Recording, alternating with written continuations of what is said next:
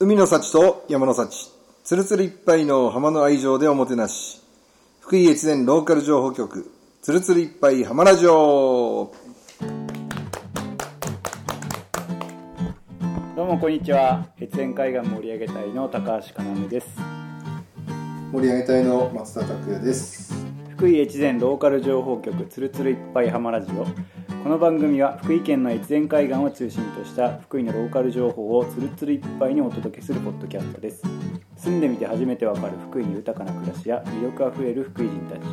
今福井が気になるというあなたにこそ聞いてほしいローカルラジオです。ということで今日は、はい。えー、と前回の放送の時にあの、まあ、越前海岸に、えー大学生が来るかもという話をしたんですけど、来てます。来てる。は い来てます。はい。えー、としかも今ちょうど2人同時に滞在しているので今日はあのその2人にあの早速話を聞いていきたいなと。今日のテーマはまあだから、えっと、2人が越前海岸にこう滞在したザ感想みたいなしたいと思った理由。を聞あそうあそうですね、そんなことちょっと聞いていきまず自己紹介から言ってもらいましょうか。はい、はい、紹介どうぞ。お願いします。はい、えっと大阪の大学に通っている4年生の川崎千奈美と申します。よろしくお願いします。お願いします。はい、はい、えっと金沢の大学に通っている3年の梅田風花です。よろしくお願いします。はい、よろしくお願いします。ようこそはい、越前海岸。越前海岸ありがとうござい。ます。はい、と言い。つつえっ、とちなみちゃんはもう2週間近く滞在ね。してて、まあ、残るところあと2日うん、ですねあふうかちゃんもそうあと2日はい。なんです、よ刺さってる。でふうかちゃんは、えー、3日前に来たかな3日前に来て今は3日ですね。はい。目で。すね、で帰る時期は2人一緒なんですようん、ああ、一緒にうん、金曜日に2人とも越前海岸を立つってるという感じなんですけど、どうすか？この越前海岸まあ風花ちゃんちょっと3日でも短いけど、はいちなみちゃんはだいぶそうですね。い。ろんな人と知り合ってこの2週間本当にもう20人弱知り合ったんじゃないですかね。年齢もバラバラですけど、うん。でまたったこともない経験もいっぱいしましたうんし、本当毎日キラキラしてましたね。ちょっとその反応恥ずかしいんでやめてください。まあ風花ちゃんも3日目そうですね。なんか私の住んでるところも田舎なんですけうど、んなんか越前海岸と私の地域の違いって、自給自足うんの違いだなと思ってて、私の地区も田んぼとか畑はあるんですけどやっぱりスーパーとかの頼りにしてたりして、ちょっと自分の家で野菜作ってそれを食べるって感じだったんですけど、うん。ここの地域はもう全部自分らの 作ったものを食べる。なんだろう。お互いがなんか物々交換とかしてうん。ちょっとそういうとこばっかり。言っちゃってましたねまあでもあれかもしれないね。海があるっていうのは、うん。あ多分ね。あの資源がね風花ちゃんのうん実家の場所っていうのは僕らも知ってるけど、うん。まあ基本はやっぱその山間部なんで、山とその野菜とかはい。米とか、まあ、結構その偏ってるといううん。いいことなんですけどこっちはまあその野菜米もあっての、まあ、魚とか、うん。それが物々交換のなんていうかね、活発化につながってるんだなと思って、魚でもこの量の違いで取れるものが違うから漁師同士の交換もあるし、まあ、そういうところがまあそういうアイテムが多いから、うん。そうなってるのかなと思う。んですそうですね。あの風花ちゃんの地元は鯖江市なんですよね。同じ福井県はい。今は学生で金沢いるけど地元は鯖江市の片片上地区。片上っていう後輩後輩がいたり。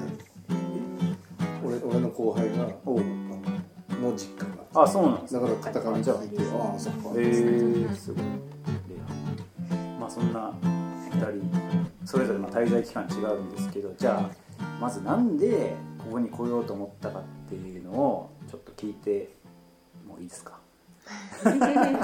私はざっくり言うと、まあ、卒業論文の研究のためっていうのが一番の目的というか、うん。でもともとその卒業大学の専攻が社会学なんですけど、はいまあ、その中でも地域っていうところに関心があってで、まあ、地域の中でもこう人と人とのつながり結構人と喋るのが好きだったんで、うん。そういう地域の中での人のコミュニティっていうところをもっと学問として研究したいなと思ってでいろいろこう調べていくうちにこう福井さんと縁があってでその中でも越前海岸に来たっていう感じです。素。晴らしい、うんはい。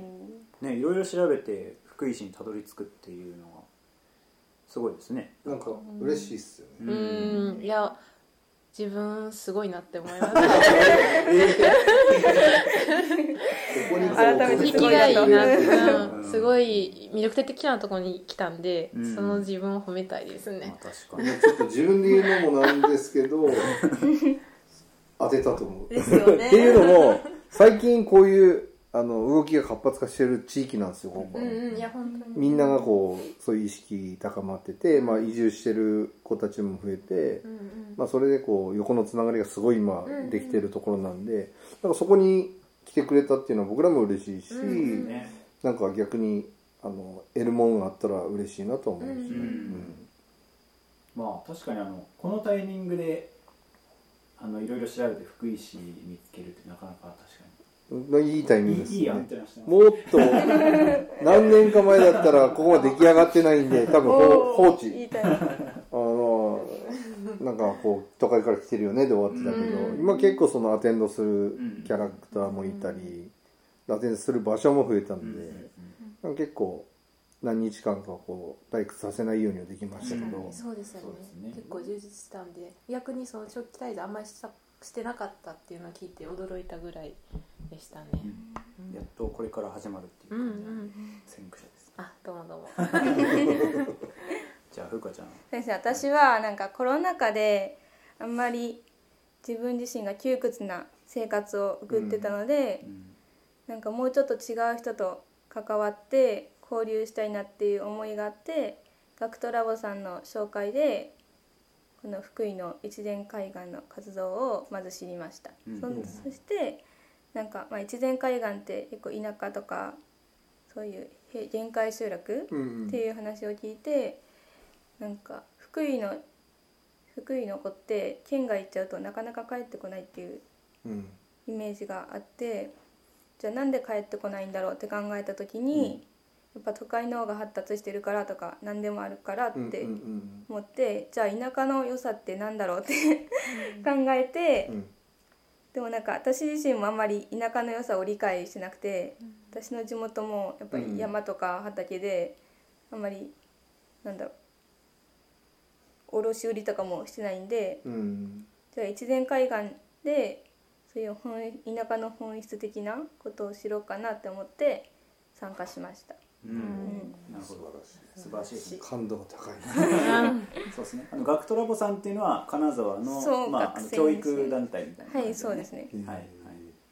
そこから紹介しますその紹介も嬉しい。からなんか福井の中本中川、ん。邦子さん？はい。クリちゃんね。につないでもらってその邦子さんから一連海岸のことを教えてもらいました。はい。あの邦子さんはあの僕の会社の同僚なんですけれどうん。も、はい、っていう。人のご縁ですね。そうですね。つなぎつなぎでうん知りましたね。なんかだんだんそれがこう太くなってきてるような気もうん。するし、うん。そうそうまあそれにつれてこっちを訪れる人も増えてるっていうのも嬉しいし、で結構その田舎の良さみたいなのはずっと田舎にいると気づかないんですよ、うん。ちょっと一回自分が外に都会に出たりするとあ実はあれ当たり前だったけどすごいことなんやなみたいな、うん。うん俺もその4年間大学で京都に行ってて、うん。それでこうあ田舎ビジネスチャンスあるしあのいろんなことやりやすいなと思ったんですよ、うん。都会ってやっぱり何かやろうと思っても結構すごいお金かかるじゃないですか、はい。うんそれがまあ雇われるっていう身だとこう仕事もいっぱいあるんで便利なんですけど僕はちょっとあんまり雇われるのが 嫌だったようでなんか自分でやりたいっていうのがあってこの田舎のこのビジネスチャンスにも気づいたしこうもう夕日なんて見たことなかったよ、うん、いや本当にうん。本当にこう18歳までここにいて。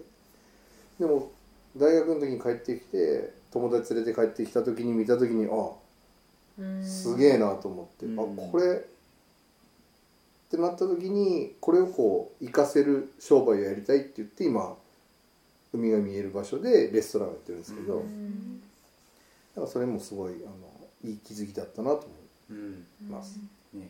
だからこうやって外から入ってきてくれる人ってうん。聞くといろんな自分らが気づいてないことにすごい気づいてくれるから、参考になる、うん。今日ちょっとそんな話もこれから聞聞いていきたいなと思って、まあ、夕日の話で言うとあのまさにあのちなみちゃんが今回あの夕日チャレンジということで あの 今日まあ綺麗な夕日を見れるかみたいなチャレンジを、まあ、この滞在中やってたとかやってなかったとかはい。聞いてますけど、ちょっと説明してもらっていいですか？夕日チャレンまあ大阪そうさっきも話出てましたけど、私は本当21年間ずっと大阪で育っていって、大阪湾とかもありますけどなかなかこう水平線がこう一面に見えるなかなかなくて、うん。でせっかくこう学生の最後の夏休みで長期的にいるから、その景色を存分に楽しみたいなって思って、うん。でこう初日の夕日がすごい綺麗かったんでもうこれはチャレンジするしかないと思って まあ毎日というか、まあ、行ける日は海岸その住んでたところがの近くの夕日が綺麗かったんで外に出て、でこう6時ぐらいになったらこう写真を撮ってっていうのを 毎日やってました。ジえー、素晴らしい。何何日くらい実際綺麗な夕日が？えー、なんだ。でも、まあ、2週間いて、うん。半分近くは結構お綺麗だったんじゃないかなって思います。なるほど。後半は雨が少なかったからいいよね。うん。それちょっとずれてたらそうほらそうなん。ずっと雨やったよ、そうですね、まあいい時に確かに時期が良かったかもしれないですね。持ってるね、うん。ついてる。持ってるね。なんかその他にはあのだだいぶ2人ともねあのいろんなこと体験したと思うんだけど、なんかじゃあちなみちゃんからはい。どんなどんなことまあはい。ちょっと一個一個言っていくとあれだけど、そうです。まず一番印象深いお仕事なんか体験なんです。か ちょっと難しいい。なじゃあ3つ比べて。一番印象深いまあ一番っていうと、うんうんうん。まあ、もろもろ込みでらっきょうおの植え付け体験。お今日はいはい。まあ、らっきょうその植え付けるっていうそのものも初めてだったんですけど、うん。まずそこにこう地域のいろんな職業の人いろんなバックグラウンドを持った人が集まって、そうん。でこう年代も違う中で集まって作業するっていうのがうんうんなくて、すっごいこう、うん。そういうのも込みで一番思い出に残ってます。うんね。なるほど。都会にいたらなかなかその世代でつながるってないですもんね、ないですね。あっ確かに。てこう学校とか地区とか、同世代とか、はい。だだけだったんで、うんないですね。僕らはやっぱ昔からねその年寄りとかと年寄りからこう年下までつながる機会ってそういうのが多かったんですよ、うん。その祭りにしてもその、うんいろんな世代で共同作業するっていう、うん。でもだから結構そのこの辺から出た人っていうのは結構ねあの人懐っこいというか、うんうん。あの人たらしが多いです。な るあほどの年寄りから子供まで扱いが慣れてるから、結構ねその人にモテるんですよ、そういう人が多くてその社長さんも多いし、ちょっとなんかつながりが好きで、社長さそんな感じですかうね、らっきょう体験。ラッキーいいな。よかった。俺もしたことない。俺もないですね、うん。まああのー僕らがね普段活動しているその越前海岸のエリアの中でもらっきょう作ってるのはちょっとまあ端っこっていうかあのどっちかというとそうですね。堺市寄りの東尋坊とかそっちの方寄りの場所で作ってる感じなんですよね、うん。いい思い出としてね。いい思い出いやいい思い出でしたね、お昼も風花ちゃんは？なんか感動したのがお塩の篠さんのお塩の見学のことで、うん。やっぱ塩って作る時って普通に海水の水をうん。天日干しうん。っていうイメージがあったんですけど、と篠さんの工場では海水を3日間煮込んで、うん。しかも2段階に分けて煮込んでいるんですけど、うん。そのなんだろう。細かくその塩の加減とかを見て作ったりして、なんか塩を丁寧に扱ってる感じがすごい感動してて、なんかこんなにも丁寧に作る作っん？塩って作れるんだなってうん。うんうんうん思ったのがすごい発見でしたね。確かに、うん。まあ、やってることはめちゃくちゃシンプルだけど、ううん。そのシンプルだけどすごい時間もかかるしそうですね。会話してるよね。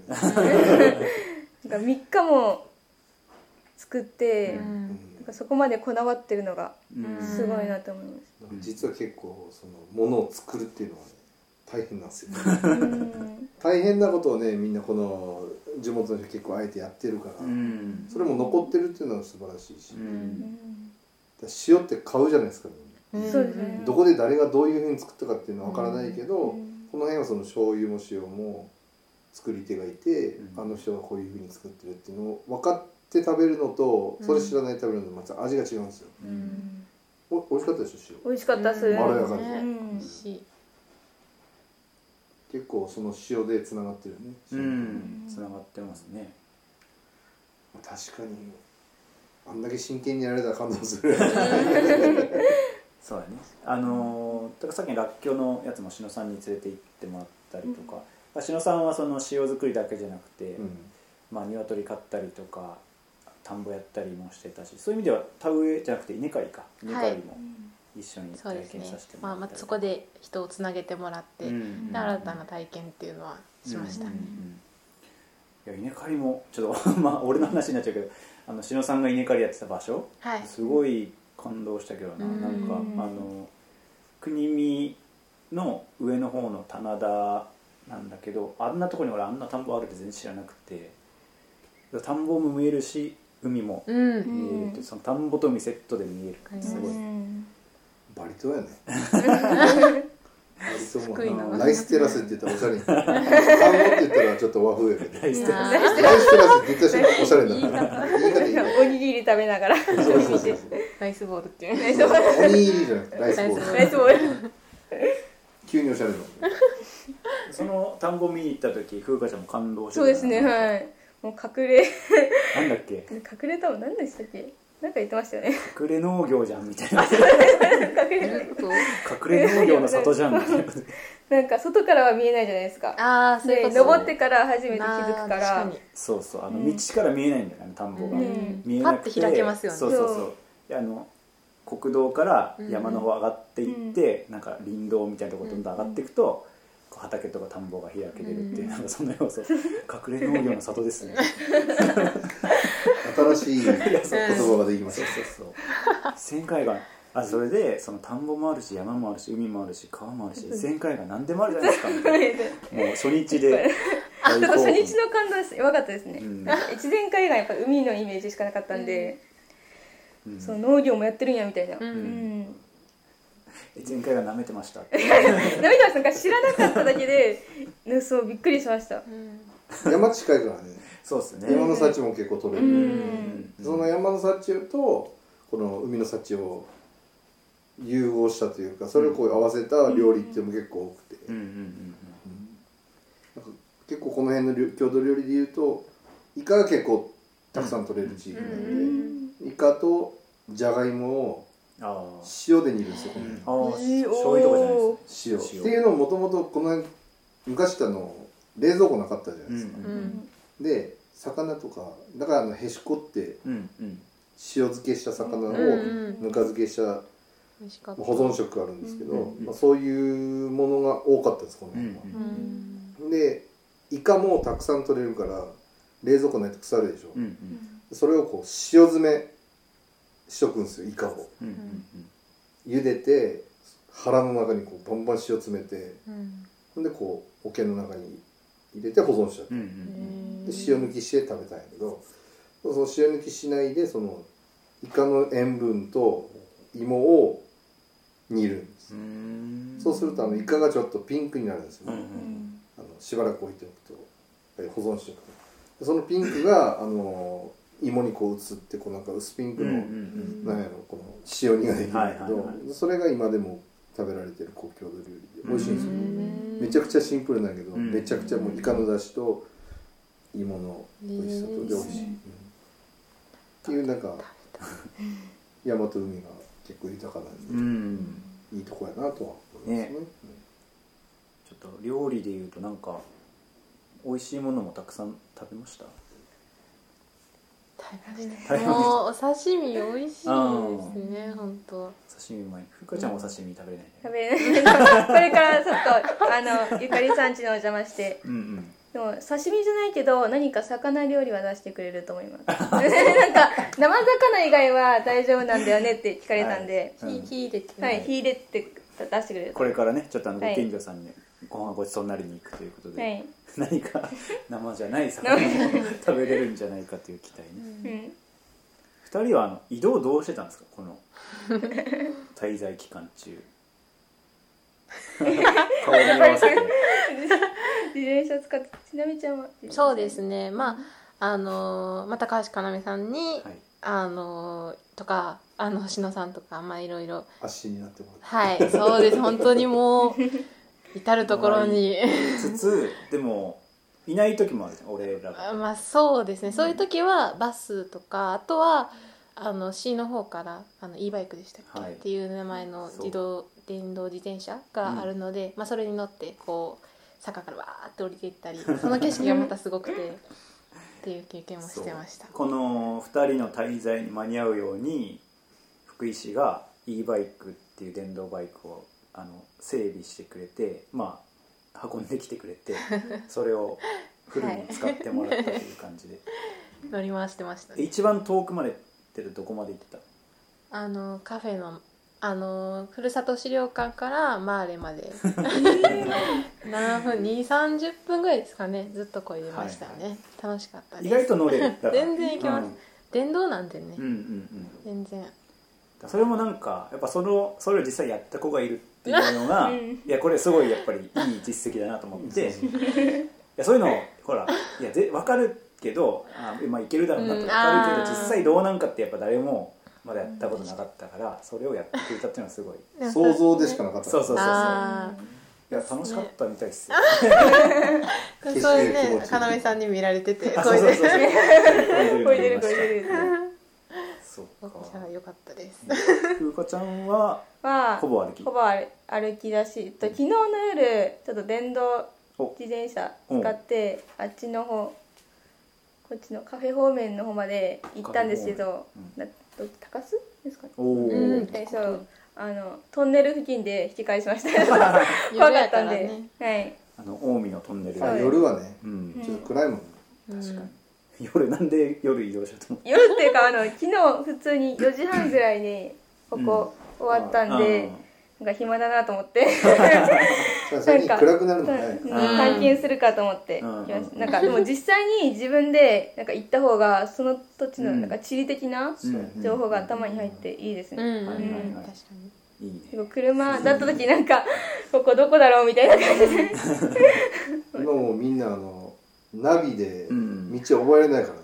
うーん。確かに、ね。自分でやっぱこう調べていくっていうのを覚えるから、ううん。んあとなんか人と会ったとかそういう印象でそこの土地を覚えるから、うん。そういうの大事ですよね。そうですね。ん確か今回こうやって来てくれたことでなんかいい,、いいっすよね。そうですね、にうん。あのこのラジオの収録前に風花ちゃんと松田さん会ってるんですよね。あそうです。たまたま偶然。今今日。今はい。日の朝、午前。朝。はい。日歩いて。で。もなんとなくあでもほらここにうん。ハリー社にこう滞在してる子がいるよっていうのも聞いてたんで、あその子かなと思って、うんでやっぱ喋ってたらうん。うちの母親がずっと喋ってた。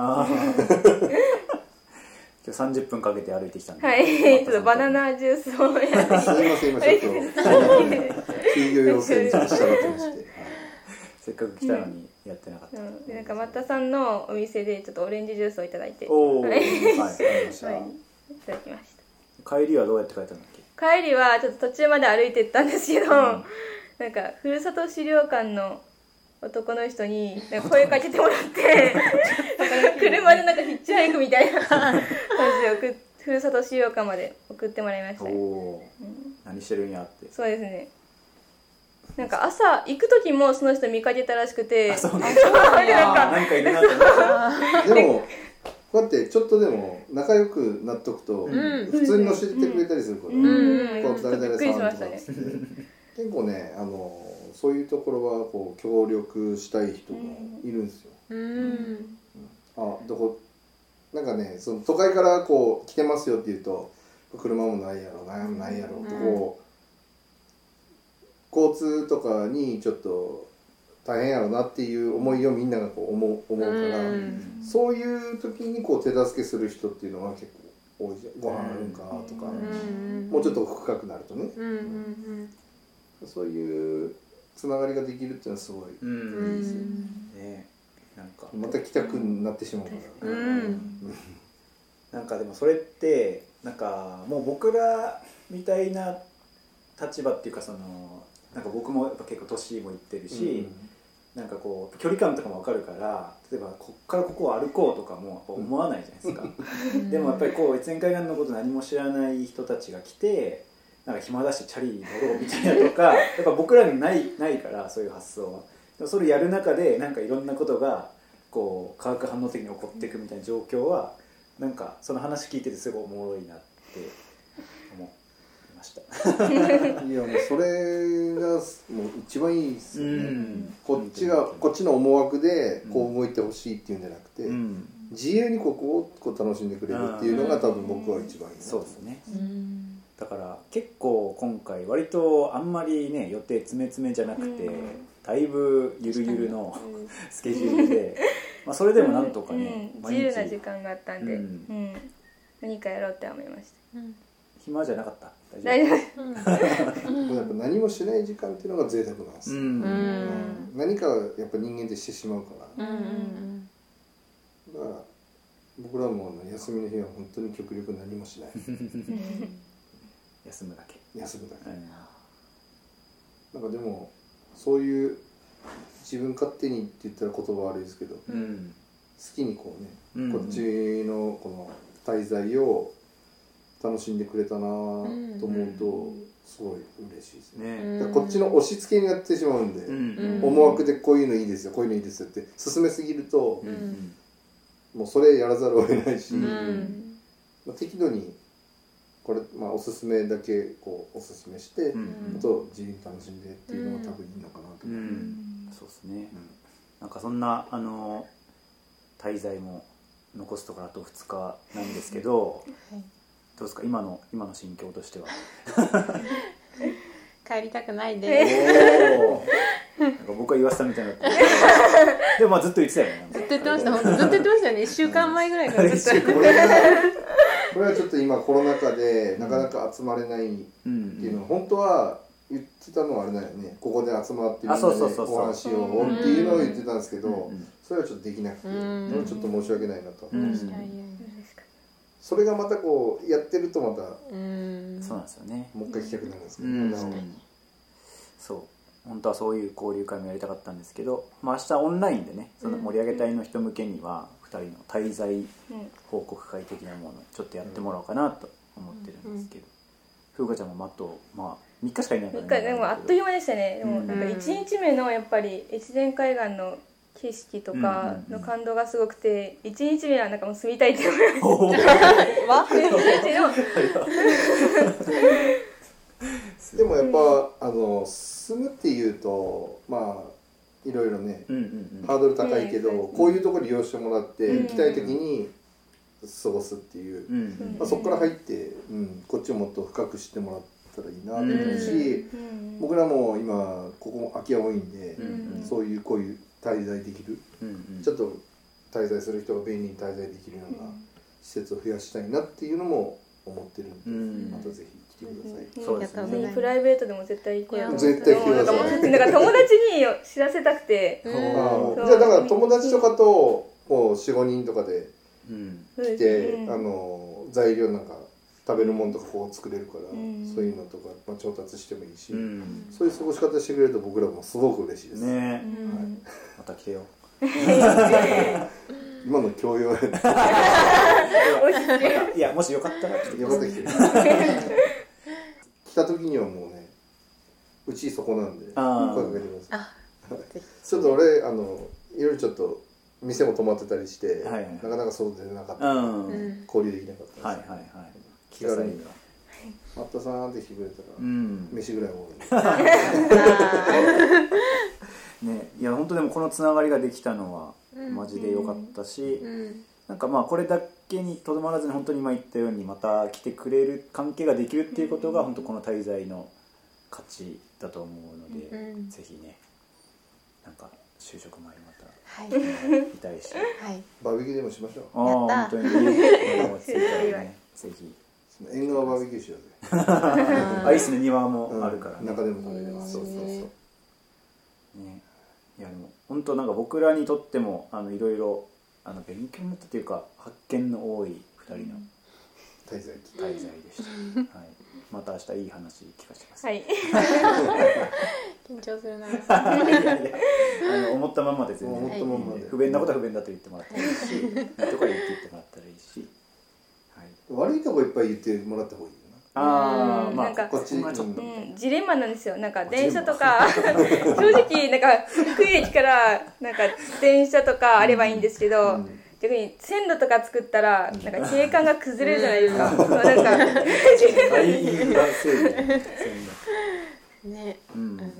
確かにね、まあある意味ちょっと来にくいぐらいがそうですね。長く滞在しようと思うんで、うん。あーすぐ確かに。すぐちょっと帰れちゃうとすると確かに。別にもう通おうってなっちゃう。けど、うん。ん確かにそうちょっかとやっぱやよっこらせっていくところだから、うん。ちょっと長く滞在したいなと思う、うーんん。だから海外と思ってもらったらいいね。別パスポートのいらない海外なるほど。うんうん。